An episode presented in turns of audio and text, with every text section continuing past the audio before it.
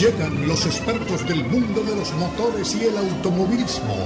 Jaime Flores y Nicky Pauli con Sobre, Ruedas. Sobre Ruedas es una presentación de Unánimo Deporte, el poder del deporte y la cultura latina.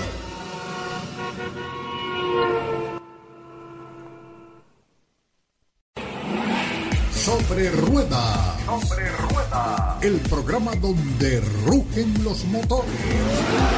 Todo bajo la lupa especializada de Jaime Flores y Nicky Paul. Con todo el análisis sobre el automovilismo en el mundo y la industria automotriz. Unánimo Deportes presenta Sobre Rueda. Sobre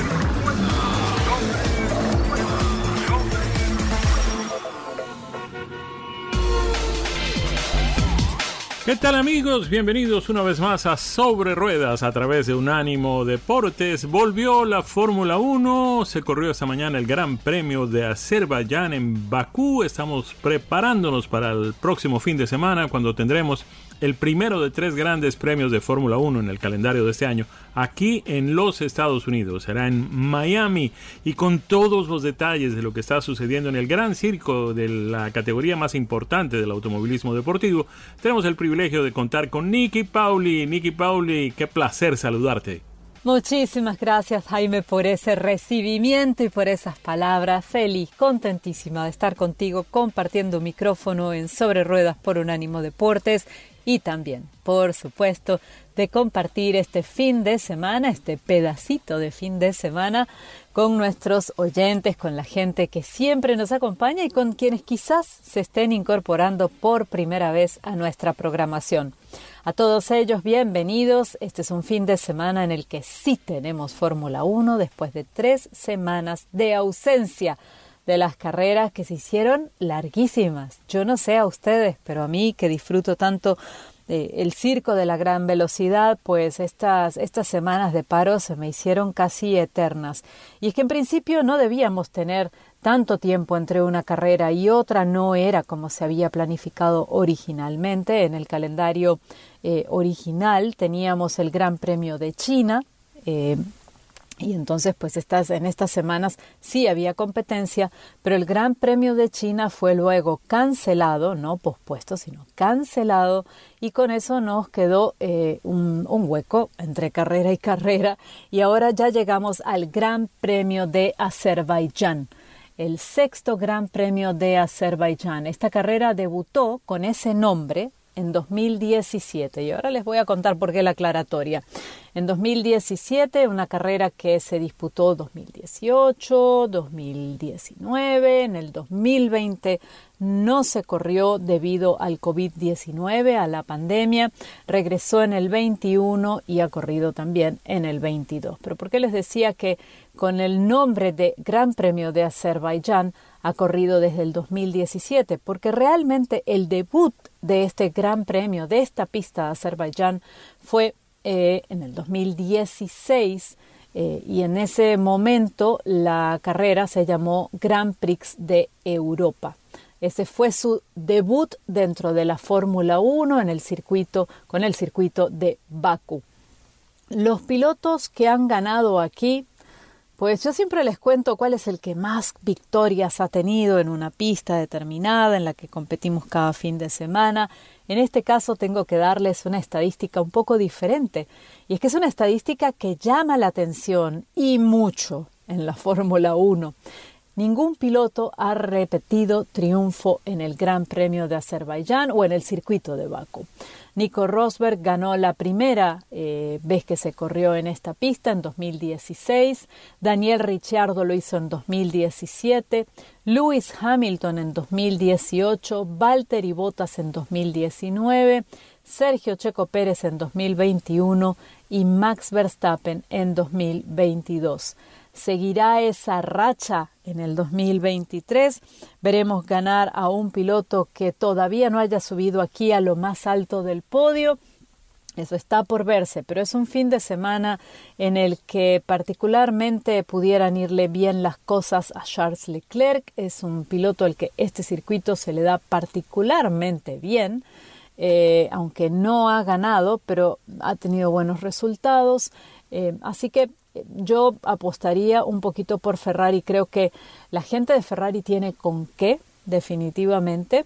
creo que el auto puede funcionar muy bien aquí. Creo que Charles Leclerc y Carlos Sainz pudieran tener buenos resultados, pero por supuesto, también depende de tantos otros factores, ¿no? Del factor suerte, que nunca podemos pasarlo por alto, pero también de la estrategia de carrera, muy importante, y de lo que se haga en cada una de las paradas de pits. Es un circuito, además, eh, muy estrecho, un circuito con, este, este aire de callejero, que tiene las paredes muy cerquitas, eh, muy cerquita de, de, los autos, ¿no? Pasan prácticamente rozando y esto hace que los adelantamientos sean complicados, pero también que eh, cada milímetro cuenta porque, porque es un circuito que fácilmente pudiera presentar algún tipo de incidente, accidente eh, y eh, por supuesto el coche madrina o safety car pudiera estar en la pista y esto pudiera alterar las estrategias y el desarrollo por supuesto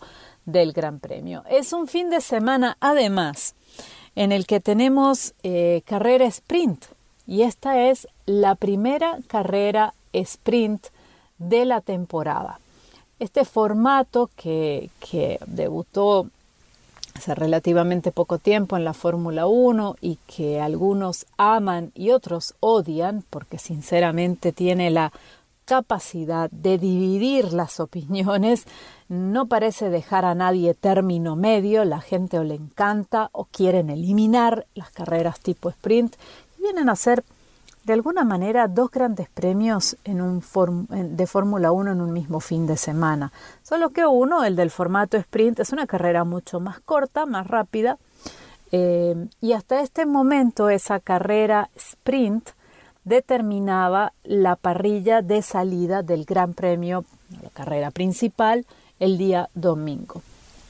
Este año el formato sprint ha cambiado y el estreno tanto de las carreras formato sprint, que el año pasado tuvimos solo tres y este año tenemos seis, se hace precisamente en Baku.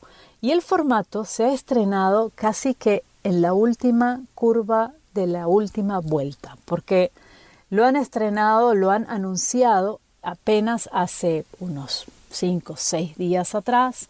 Eh, es un formato especial en el que ya el, la pole position para el Gran Premio del domingo o la parrilla de arrancada del Gran Premio del domingo no la determina el resultado de la carrera sprint el sábado, sino que la determina una sesión de clasificación que se realiza el día viernes para la carrera del domingo. Y el día sábado hay otra eh, pequeña, llamémosla pequeña clasificación, es una clasificación en todas las de la ley, pero eh, definitivo es una clasificación en formato reducido, por eso le digo pequeña, em, que, eh, con la que se establece eh, la arrancada de ese gran premio, de ese gran premio, no, perdón, de esa carrera sprint. Gran premio, el término está reservado solamente a la carrera del domingo.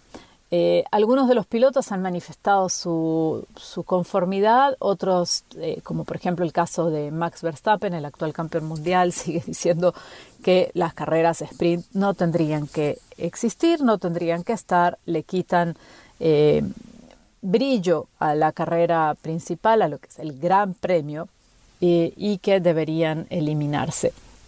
Pero este año el, formato que se ha introducido en la temporada pasada no solamente se correrá en tres grandes premios, como les decía, sino en seis. Azerbaiyán es el primero, Austria será el segundo, Bélgica el tercero, Qatar cuarto, Estados Unidos, eh, que sería en Austin, el quinto y Sao Paulo el sexto. Y hago la salvedad en el caso de Estados Unidos porque ese es el gran premio de los Estados Unidos, el de Austin, pero no nos olvidemos que Estados Unidos tendrá tres grandes premios en esta temporada, el ya tradicional en Austin y el de Miami, que ya que debutó el año pasado en el calendario y repite esta temporada, y el que se suma este año o regresa después de muchísimos años de ausencia, el Gran Premio de Las Vegas. Así que Estados Unidos con tres y por eso hago eh, la salvedad de que el Gran Premio de Estados Unidos será el de Austin. Algunos de los pilotos, como les decía, adoran este, este formato, pero la mayoría creo que no están tan convencidos. ¿Cómo llegamos al campeonato eh, mundial de pilotos en esta carrera? Max Verstappen está adelante con 69 puntos. Eh, lo sigue muy cerquita, apenas a 15 puntos de distancia, su compañero de escudería, Sergio Checo Pérez, y en el tercer lugar, eh, a 9 puntos de Sergio Pérez, con 45 en total se ubica el español Fernando Alonso. En el campeonato de constructores la batalla pareciera ya tener casi nombre y apellido y me parece increíble decir esto cuando apenas estamos en el cuarto gran premio, pisando el fin de semana del cuarto gran premio de la temporada, pero es que la gente de Red Bull Racing lo está haciendo fantástico, tienen 123 puntos en este momento y están por delante de Aston Martin con 58 tantos. Eh, así que mm, no estoy muy convencida de que las cosas vayan a cambiar de aquí al resto de la temporada. Eh, Baku ha sufrido algunas modificaciones para este año. Hay una nueva zona de asfalto, un área que fue asfaltada recientemente entre las curvas ah, por ahí por la 16 y también en la curva 13 hay nuevo asfalto. Así que esto también cambia un poco eh, el, agarre. Eh, eh, en cada uno de los autos, los neumáticos que tendremos para esta carrera. Tenemos el C3, que va a ser el considerado neumático duro, el C4, que será el medio, y el C5, que será el blandito o suave, como ustedes prefieran llamarlo. Eh, ¿Qué esperamos para esta carrera? Pues les decía, yo creo que vamos a podríamos, pudiéramos, y ojalá sea así, asistir a una carrera en la que Ferrari también sea un factor determinante. Nos gustaría ver esa competencia. Eh, la gente de Mercedes dice que todavía les falta, que no están ahí. Eh, haciendo lo mejor que pueden con lo que tienen en este momento y la gente de Red Bull dominando. Vamos a ver si eh, Sergio Checo Pérez puede por delante de Max Verstappen y no solamente si puede en términos de capacidad, que estoy segura que sí, eh, a ver si también el equipo lo permite. Así que con esto mm, hacemos, cerramos un poquito el recuento de lo que será el Gran Premio de Azerbaiyán este fin de semana en el que la Fórmula 1 regresa a la pista. ¿Cuáles son sus favoritos? Uno, dos, tres para este podio. Pueden decirnos por arroba Media Racing, que es mi cuenta de Twitter. Me pueden contar por allí compartimos nuestras impresiones de lo que será la carrera este fin de semana. Nosotros vamos al corte comercial y cuando regresemos los voy a subir a bordo del vehículo que he venido manejando y nos vamos a dar una vueltita. Bienvenidos a nuestro segundo segmento en Sobre Ruedas por Unánimo Deportes y en este segmento me gusta invitarlos siempre a que se suban a bordo conmigo de los vehículos que he tenido la oportunidad, el privilegio de conducir para las pruebas que realizamos y que nos vayamos juntos a dar una vueltita. Por supuesto, como les digo, siempre en cada segmento o en casi todos mis segmentos, dos factores. El primero, pueden eh, revisar ustedes las notas que publico en, medios online. También pueden visitarme en arroba media racing y contarme, por supuesto, cuáles son sus preguntas, sus inquietudes, también para poder em, complacerlos luego hablando de esos vehículos que ustedes quieren conocer o de las preguntas que tienen y que Jaime y yo podemos responderles aquí en el programa, sobre todo si están considerando comprar algún vehículo nuevo. Así que hoy les quiero presentar uno que basta con mirarlo para entender que no es un SUV común y corriente. Y es que el Kia Soul 2023 tiene un look único, rompe esquemas y no se deja etiquetar y esa es una de las cosas que más me gustaron de este vehículo. Cuando salió al mercado el Kia Soul hace más de 10 años, me gustó porque tenía un diseño diferenciador. SUV sí, pequeño también, pero al mismo tiempo hatchback, con espacio, con mucha versatilidad y con un diseño que entonces era como muy anguloso, más bien cuadrado, estaba muy de moda y que hoy mantiene al Soul con mucho estilo y personalidad, si bien esos ángulos se han suavizado un poco y ahora vemos algunas curvas más. Unas curvas que, si me preguntan, me parecen bastante sexys. Sin embargo, pese al tiempo que lleva en el mercado, es la primera vez que llega a casa para una prueba de manejo. Y lo digo eh, con asombro, porque después de tantos años de estar probando vehículos y de que este auto tenga tanto tiempo en el mercado, nunca había tenido la posibilidad de manejar el Kia Soul. Y me ha encantado. El modelo que me tocó eh, fue el GT Line, aunque el Kia Soul 2023 se ofrece también en otros niveles, el LX, que viene a ser el modelo básico, el S, el EX, eh, que son los modelos intermedios, y el tope de gama, que ha sido el GT Line Tech, que tuve para la prueba. Para todos los modelos hay un mismo motor, un 4 cilindros en línea, 2 litros que entrega 147 caballos de fuerza y 132 libras por pie de torque. Esto tiene además cuenta además el Kia Soul con Intelligent Variable Transmission, eh, como la llama Kia, y es un vehículo que eh, forma parte de la tercera generación del Kia Soul que fue presentada o introducida en el mercado en 2020.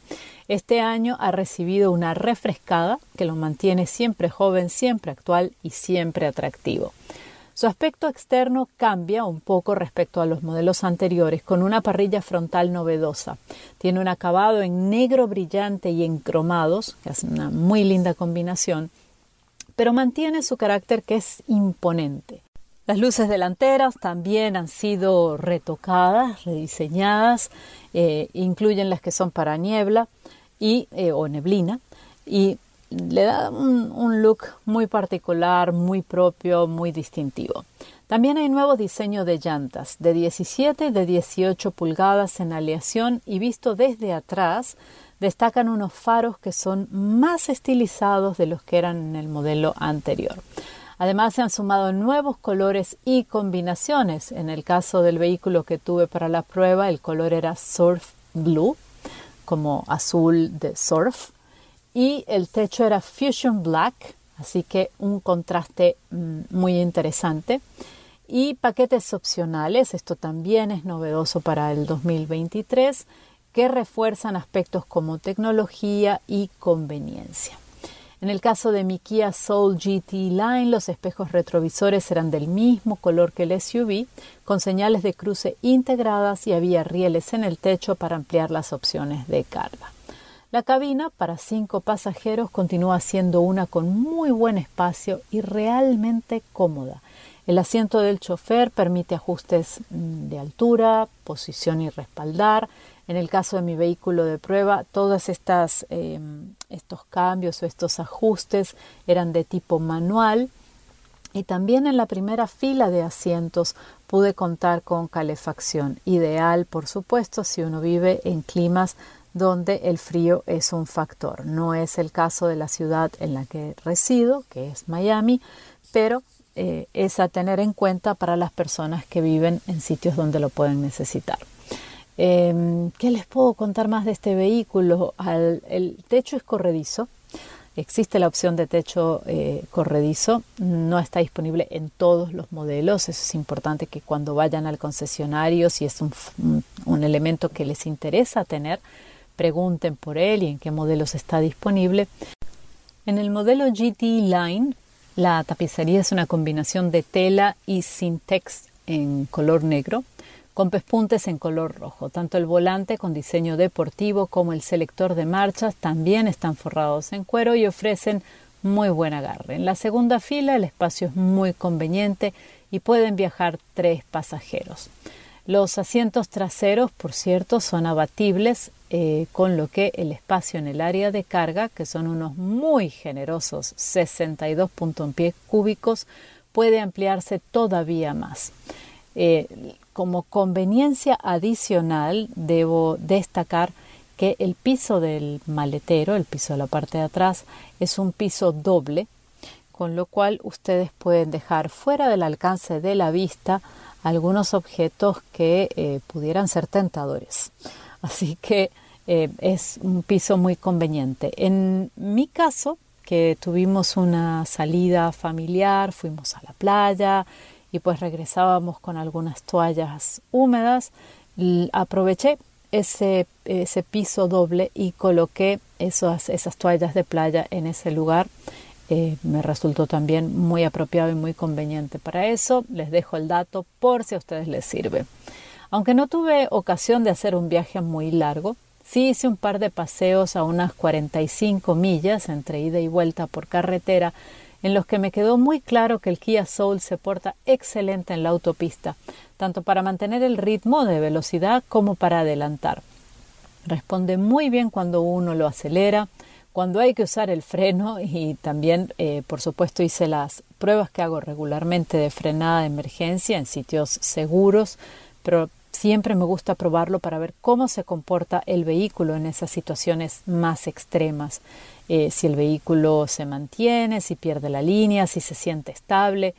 Todas las pruebas que hice con el Kia Soul pasaron exitosamente. El vehículo sí mantiene la línea, no es al, pisar el freno de emergencia no se va hacia ningún lado, mm, eh, es un vehículo que se siente seguro y que además mantiene el balance muy bien, de forma muy apropiada cuando tomamos curvas, incluso a veces a un poquito más de velocidad de la que deberíamos o curvas un poco cerradas. Era una duda que tenía yo con un vehículo eh, más bien eh, cuadrado, anguloso, como hablábamos al principio, con un centro de gravedad que pudiera ser más bajo que el normal, y sin embargo es un vehículo que mantiene muy bien la estabilidad, tanto en las curvas, como les acabo de mencionar, como en las frenadas, que se lo decía antes.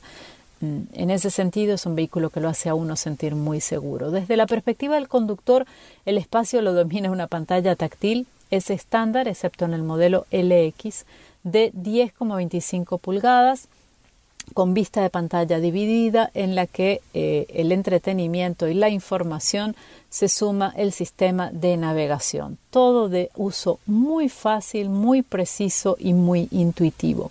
Kia Connect funciona muy bien y hay que notar que a través de la colección telefónica se pueden enviar mensajes de texto con voz y acceder a aplicaciones.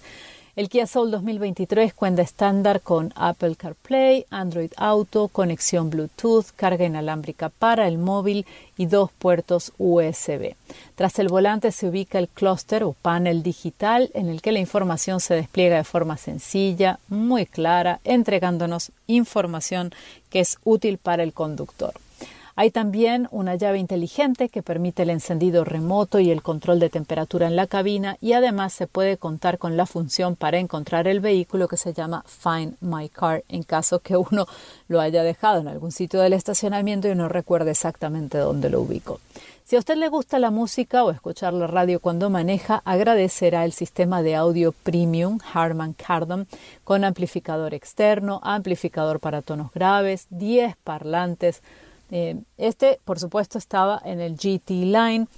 El modelo básico, el sistema de audio apenas tiene seis parlantes. Así que si esto es también de su interés, cuando vayan al concesionario, pregunten. En materia de seguridad estándar, pude contar con sistema de asistencia para evitar colisiones frontales, eh, que usa radares montados en la parte delantera y está diseñado para ayudar a detectar una posible colisión, permitiendo incluso activar un sistema de freno de manera automática en caso de necesidad.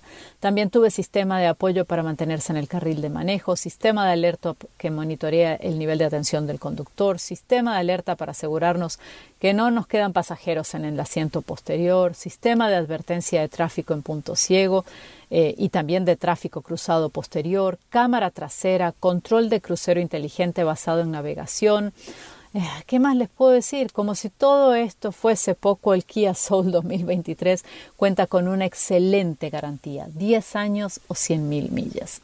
El precio del Kia Soul 2023 arranca en los 19.980 dólares en el modelo básico y, por supuesto la invitación es a que pasen por el concesionario y se conozcan en persona con el Kia Soul.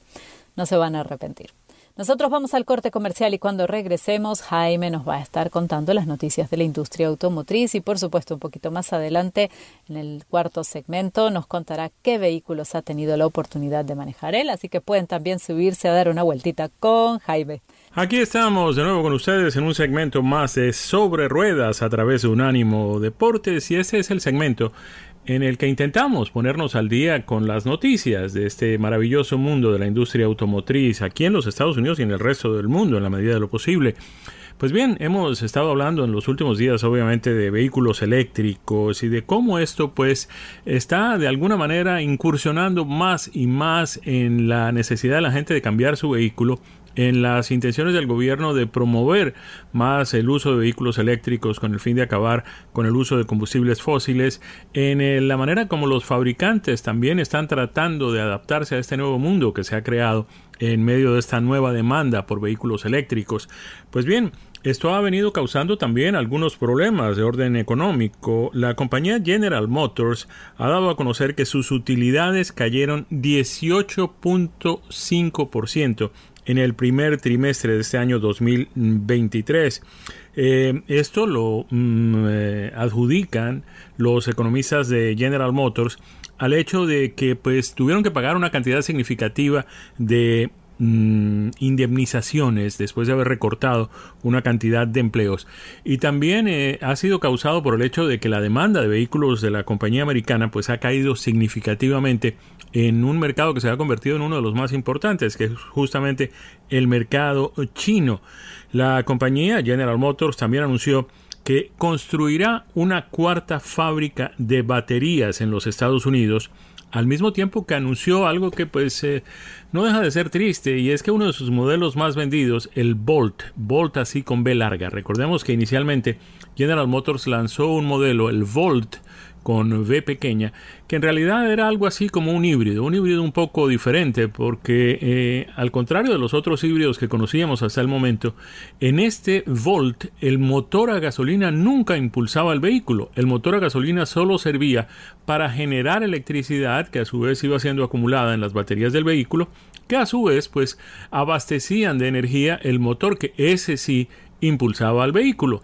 Eh, muchos consideraban que aunque el vehículo nunca se impulsaba por el motor a gasolina, de todas maneras el hecho de que tuviera un motor a gasolina consumiera ese combustible y además emitiera gases eh, de, efecto eh, de efecto invernadero lo convertía en realidad en un vehículo em, a gasolina independientemente de que lo que consumiera de gasolina fuera relativamente poco. Pues bien, este Volt duró muy poco, fue reemplazado por el Bolt con eh, B larga, que sí es eh, completamente eléctrico, 100% eléctrico, pero que ha tenido algunas dificultades. Tuvo problemas con la batería, era una batería de primera generación, eh, se provocaron algunos incendios que no eh, causaron mayores destrozos, pero que de todas maneras pues sí incendiaron un poco la reputación del vehículo. General Motors ha dicho mm, que al terminar este año, este año modelo, es decir, el año modelo 2023, pues el, el Bolt se retirará del mercado.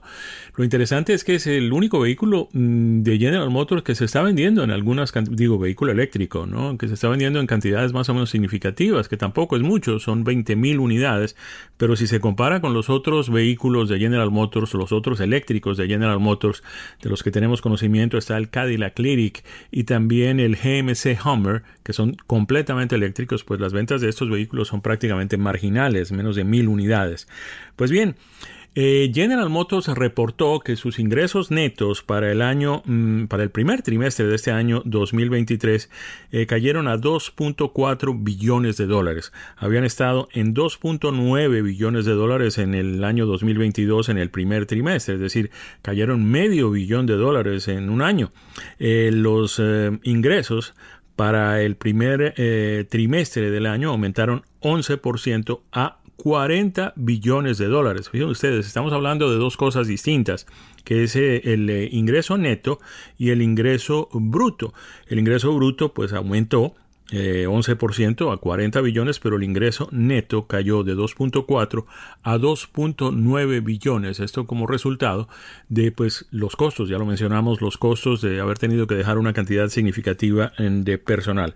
Estos resultados pues están muy por debajo de las expectativas de General Motors, que de todas formas a nivel global vendió 1.4 millones de vehículos en este primer trimestre. Esta cifra cayó 3% eh, comparada con el año pasado.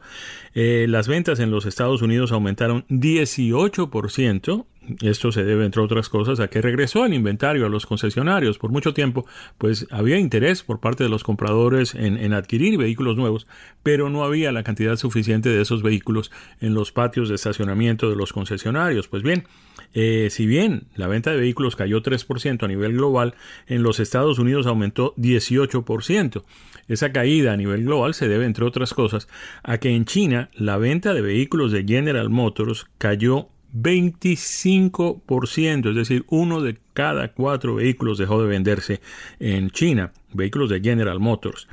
El hecho de que las ventas hayan caído tan significativamente en la China se debe, entre otras cosas, a que los eh, mm, compradores de vehículos, los consumidores de vehículos en China están eh, prefiriendo vehículos eléctricos en este momento y esto pues ha abierto una muy buena oportunidad para los fabricantes chinos que está perjudicando sensiblemente a los fabricantes occidentales de vehículos, porque pues en, fin, si lo que quieres comprar es un vehículo eléctrico, estás en China y en China los fabricantes locales producen los vehículos eléctricos que los fabricantes extranjeros de países occidentales no están eh, produciendo, pues entonces los eh, consumidores chinos mm, acaban consumiendo los productos propios. Aquí en los Estados Unidos, General Motors ha comenzado a lanzar al mercado una nueva generación de vehículos eléctricos que utilizan paquetes de baterías modulares que se fabrican en una planta de General Motors en el estado de Ohio. El Cadillac Lyric, un modelo absolutamente precioso, bellísimo, muy atractivo desde el punto de vista estético, pero además muy avanzado desde el punto de vista eh, de producción y desde el punto de vista técnico, eh, es un vehículo utilitario deportivo, recordemos, pues está ya atrayendo muchas miradas a los concesionarios, mucha gente está yendo a ver el Cadillac Lyric y aunque no está disponible en grandes cantidades, pues de vez en cuando ve uno uno o dos por allí por la calle. Otro vehículo eléctrico muy importante en el portafolio de General Motors, que aunque es muy importante desde el punto de vista de que es una nueva opción, no es tan importante en números de ventas justamente porque no hay mucha disponibilidad del producto en los concesionarios, es el Hummer, el nuevo Hummer, que ya no es una división independiente de General Motors, sino que es un modelo adscrito al portafolio de GMC. Eh, ambos vehículos ya están en producción, pero como hemos dicho, no están muy disponibles en los concesionarios. Eh, vendieron menos de mil unidades de esos modelos en los primeros tres meses de lo que va corrido de este año. El eh, vehículo eléctrico de más ventas de General Motors, que ya habíamos mencionado, es justamente el Chevrolet Bolt, de nuevo Bolt con B larga. Eh, son más o menos 20.000 unidades de este producto que fueron vendidas en los Estados Unidos en el primer trimestre. Este Volt, como habíamos dicho, está en el mercado desde el año 2017, pero utiliza una batería ya, un diseño de batería ya obsoleto. Miren ustedes, estamos hablando de obsoleto y no han transcurrido sino seis años desde el momento en que se lanzó. Es lo que está sucediendo. Eh, hoy por hoy en la industria automotriz las cosas se ponen viejas demasiado rápidamente.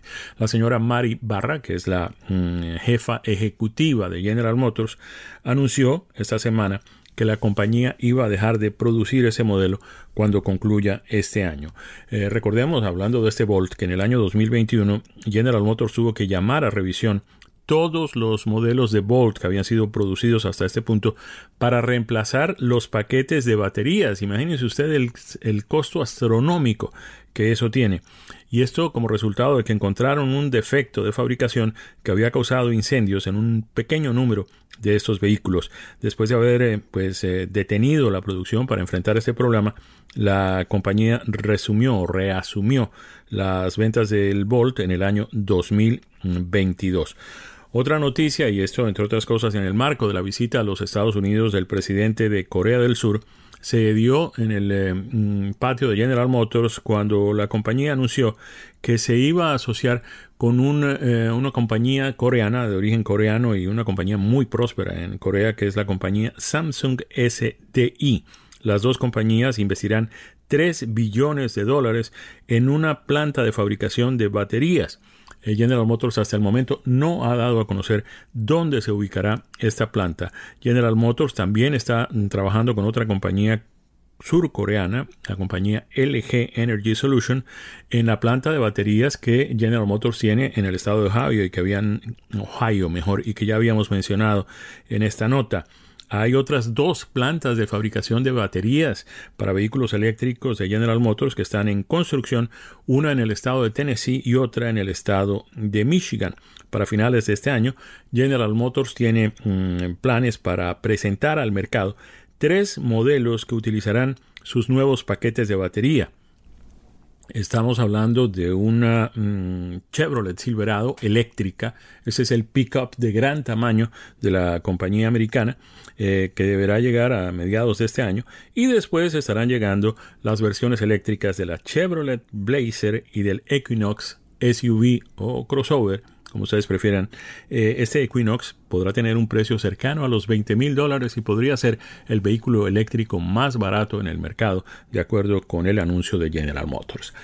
Nos vamos, cumplimos compromisos comerciales y cuando regresemos eh, voy a compartir con ustedes impresiones de manejo de un vehículo absolutamente excepcional. Ya hemos hablado de él en el pasado, pero esta vez volvió a llegarnos con todo su entusiasmo, con toda su gracia, con toda su vibración. Es el Hyundai Elantra N. Ya regresamos con más aquí en Sobre Ruedas a través de Unánimo Deportes. Y ahora sí, hemos llegado al segmento en el que, como les decía antes, nos subimos a bordo con Jaime y nos vamos a dar una vueltita en los vehículos que ha tenido la oportunidad de manejar. Jaime, cuéntanos, ¿qué vehículos has estado manejando por estos días?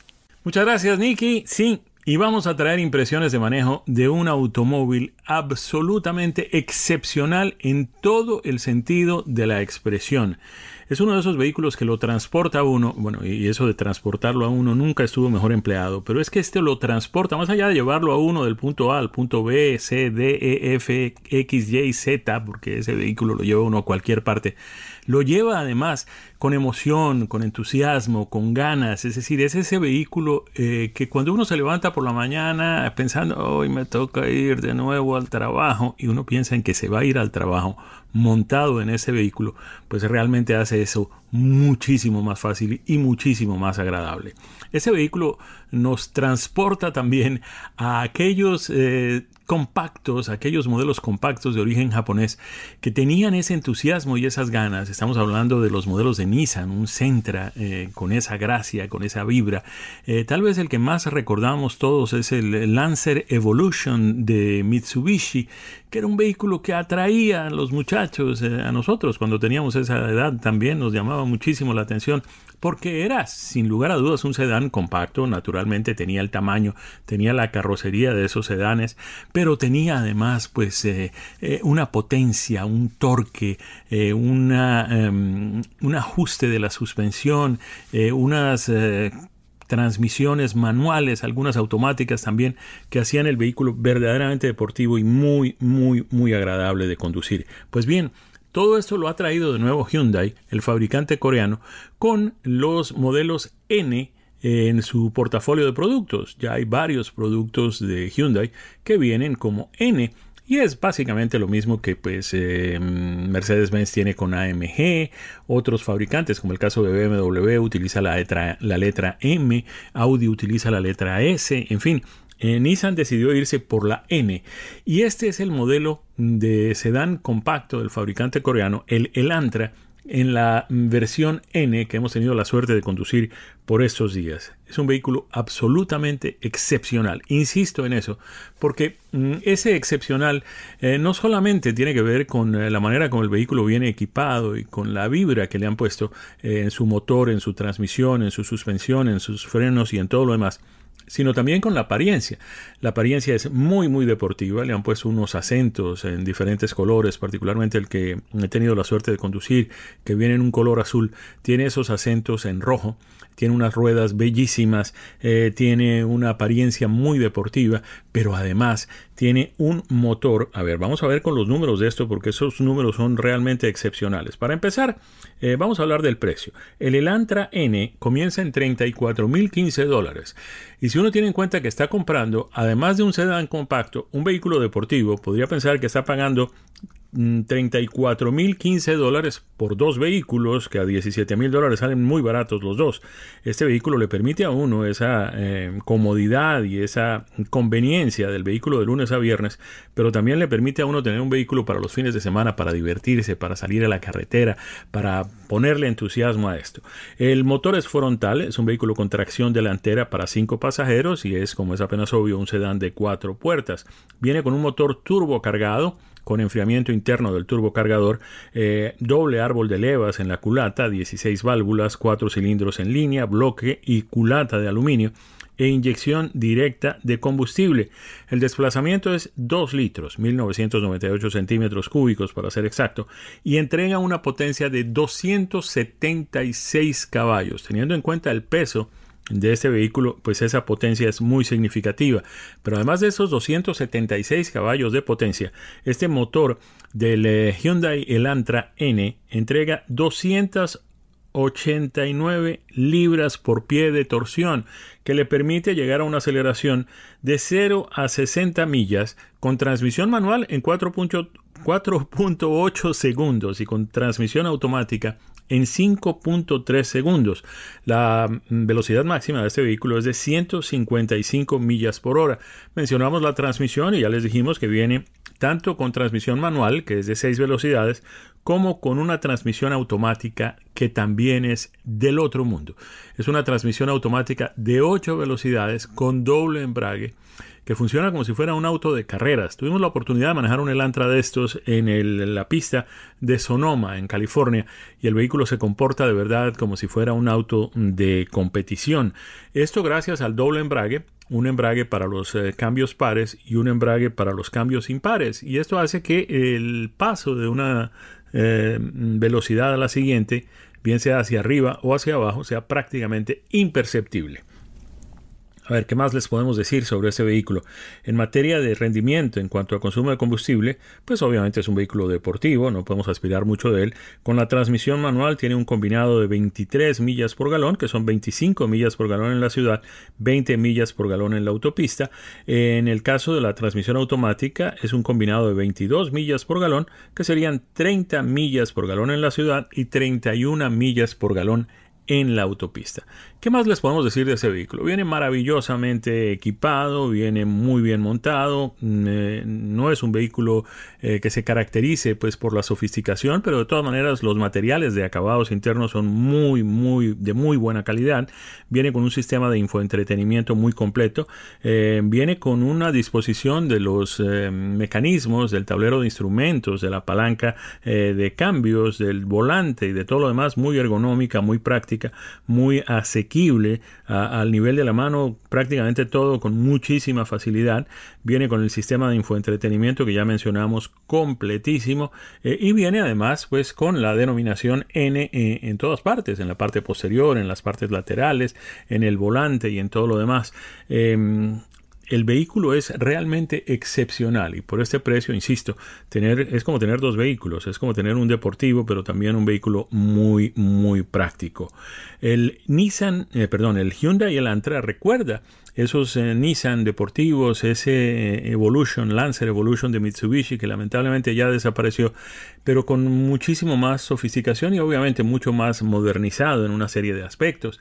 Eh, el vehículo es realmente fuera de serie. Tal vez lo único que le preocupa a uno es que haya demasiada potencia, pero para eso el vehículo viene con unos frenos realmente excepcionales, frenos de altísima potencia. el sistema de frenos del vehículo, vamos a a ver si tenemos información aquí en detalle. Tenemos tantas cosas que decir de ese vehículo que a veces la información se nos escapa. Pero vamos a traerle, si no la podemos tener hoy, la tendremos sin lugar a dudas en nuestro próximo programa, porque son unos frenos realmente muy capaces. Em, mm, son los mismos que traía el Veloster N, que fue descontinuado por el fabricante eh, coreano, em, justamente por, por eh, falta de mercado y por realmente mm, querer concentrarse en vehículos que realmente se están vendiendo. El Veloster, como ustedes lo recuerdan, es aquel vehículo que tenía la particularidad de que venía con tres puertas. Una puerta del lado izquierdo, del lado del conductor, y dos puertas del lado derecho. Fue un vehículo que se vendió muy bien en su momento, pero que pues tuvo que ser reemplazado justamente por la falta de mercado. Eh, ¿Qué más les puedo decir sobre este mm, Hyundai Elantra? No tiene muchos competidores en realidad en el segmento. Habría que decir que pues así, deportivos, con toda esta eh, vibra y con todo este desempeño fuera de serie que el Hyundai Elantra N nos presenta, pues hay muy poco en el mercado. Habrá otros compactos de tamaño similar, como es el caso del Honda Civic. Eh, tal vez en el Civic había que mencionar el modelo R, que también es eh, muy interesante en el caso de Honda. Eh, Corolla, Toyota tiene un Corolla GR, pero todavía le falta mucho para llegar aquí y es significativamente más caro. Lo mismo pasa con el Civic tipo R, que mientras que este Hyundai N, el Elantra N está en 34 mil dólares, el Honda Civic del tipo R está en 44 mil el Corolla GR está en, 36 mil dólares. que pues, y mm, tal vez un eh, competidor que podría ser un serio adversario de este Hyundai Elantra N es el Volkswagen Golf GTI, que también tiene esa misma, ese mismo desempeño muy parecido y tiene un precio significativamente inferior apenas en los 31 mil dólares. Como siempre les decimos, no crean lo que nosotros decimos, así pues sin probarlo, váyanse a un concesionario, hay varios concesionarios Hyundai en todas las zonas del país y particularmente donde estamos, aquí en el condado Miami-Dade. Mírenlo, mm, véanlo, pero sobre todo manéjenlo y permítanle eh, mm, a su entusiasmo y a sus ganas de, sentir emociones acelerar un poco usar el pie derecho para acelerar y también para frenar, eh, porque es muy importante, pero sáquenle gusto a este carrito. El carrito, con todo respeto además, es el Hyundai Elantra N. Mírenlo, por ahí están los concesionarios. De esta forma, vamos llegando al final de nuestro programa del día de hoy mm, con la invitación de siempre a que estén de nuevo con nosotros el eh, próximo fin de semana. A nombre de nuestro equipo, Daniel Forni en la producción y en los controles, ese servidor Jaime Flores y mi compañera Nikki Pauli en los micrófonos con toda la información del mundo de los automóviles y del mundo de las carreras deseándoles que tengan un feliz resto de fin de semana y que pasen una semana muy que tengan una semana muy productiva y que nos acompañen de nuevo el próximo domingo. Felicidades para todos, que la pasen muy bien. Esto ha sido Sobre Ruedas, una presentación de Ánimo Deportes.